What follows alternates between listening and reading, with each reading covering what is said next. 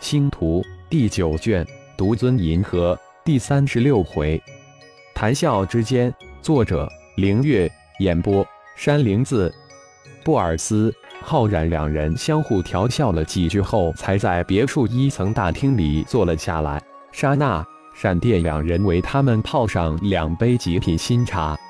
师叔，请喝茶。闪电将一杯泡好的茶送到布尔斯手上，一脸笑意的说道。也只有师娘的二哥敢这么跟师尊谈笑，闪电真的很佩服。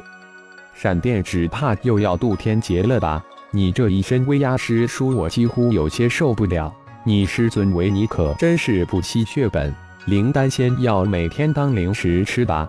布尔斯呵呵一笑说道：“貌似师叔的丹药只怕不比我少，只是不敢每天吞服吧。”而我这个妖修就占了一点点便宜了。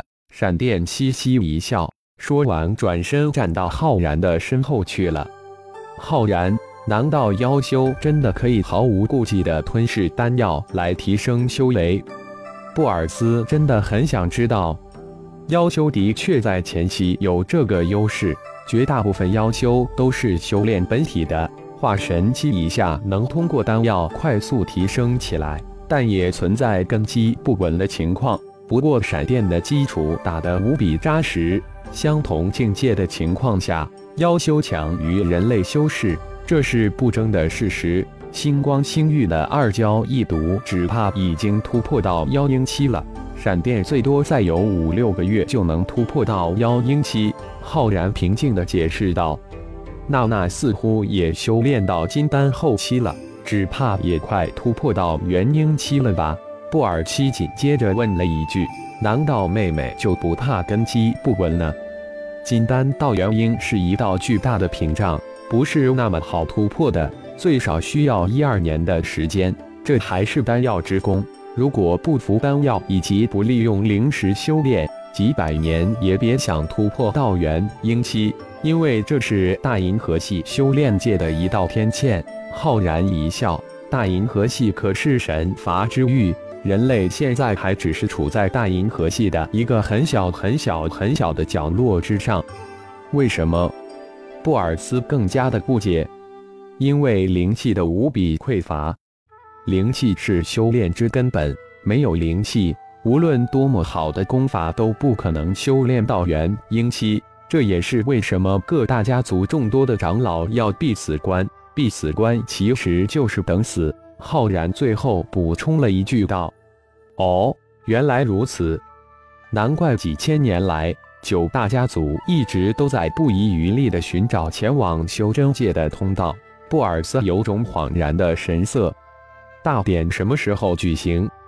浩然这才又问了一句：“自己不可能待在这里很长时间。”光明教廷和黑暗教廷的总部，自己要尽快去一趟，总感觉到那里会收获到一些惊喜。三天后大典之后，我会立即带你前往供奉紫金圣衣的圣地，到时就全靠你的了。布尔斯知道浩然的用意，很直接的回答道：“最后一件紫金圣衣，我有种感觉，应该在黑暗教廷或光明教廷手中。”这也是我急着要去的原因之一。希望我的感应没有错，否则还真有些难了。”浩然悠悠地说道。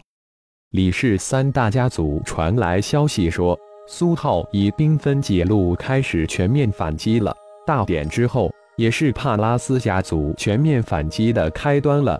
布尔斯一脸的激动，这可是自己登上宗主之位后第一场大战，一定要打得漂亮。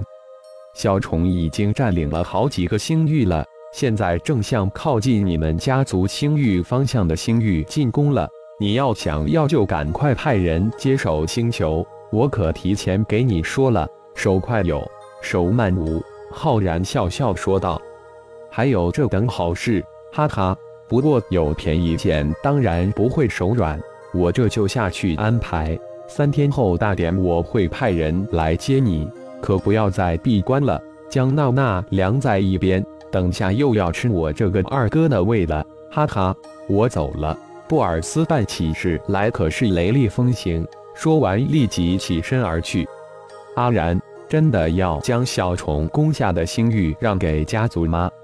莎娜一惊，等二哥布尔斯一走，立即问道：“嗯，弗拉德等四大家族的星域星光光甲现在还不可能一口吞下去，让出一些也算是星光光甲对四大家族的回报吧。到时再换一些星域来将他们连成一片，也利于管理。”浩然解释道：“也对。”原来的九大家族星域的分配都是纵横交错的，很不利于成片管理。你的想法很好，相信到时我们家族以及李氏等三大家族也会同意交换。毕竟几大家族都希望星域连成一片。莎娜这才明白浩然的用意。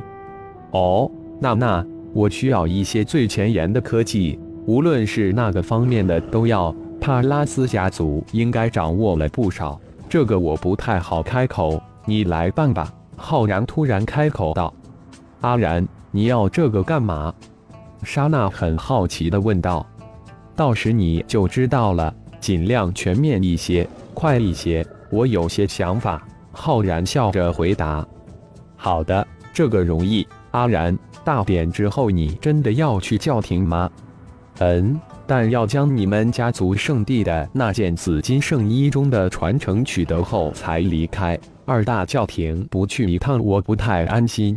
而且我有种感应，那里有我想得到的东西，真的可能是第三件紫金圣衣。因此，我必须亲自去一趟，顺便将二大教廷的教皇给灭了。浩然喝了一口茶，很是轻易地说道：“一定要小心。”上次二大教廷暗杀行动后一直没有异动，弗拉德等四大家族一定会再次阴谋诡计暗算你。阿然，你最好将小虫带在身边，这样我也会放心一些。我再也不能失去你了，否则我真的不能活了。说到这里，莎娜眼泪帅帅的流了下来，她真的再也经不起任何打击。放心吧，别说是在大银河系。就是在妖界，也没有多少人能伤得了我。你老公的底牌还很多，如果真的拿出来，会使天地变色。浩然轻轻地将莎娜拥入怀中，安慰道：“哦，爸妈、大哥、三哥似乎在近几天要突破到金丹期了，他们也感应到天劫即将来临，很有些担心。”莎娜突然想起一件事，对浩然说道。想想也应该快突破了，正好利用天雷给布尔斯的一百亲卫炼体，再帮一次吧。这可是你二哥最大的班底。浩然脸上露出淡淡的笑意。闪电，你这几天加紧修炼，争取十天突破到妖婴期。我走后，师娘的安全就交给你了。这三颗丹药，每三天服一颗。浩然说完，丢过去三颗丹药。刹那的安全，自己不得不用心防护。那么，提升闪电的修为就是最好的方法。谢师尊，弟子一定不负您所望，拼死也要保护好师娘的安全。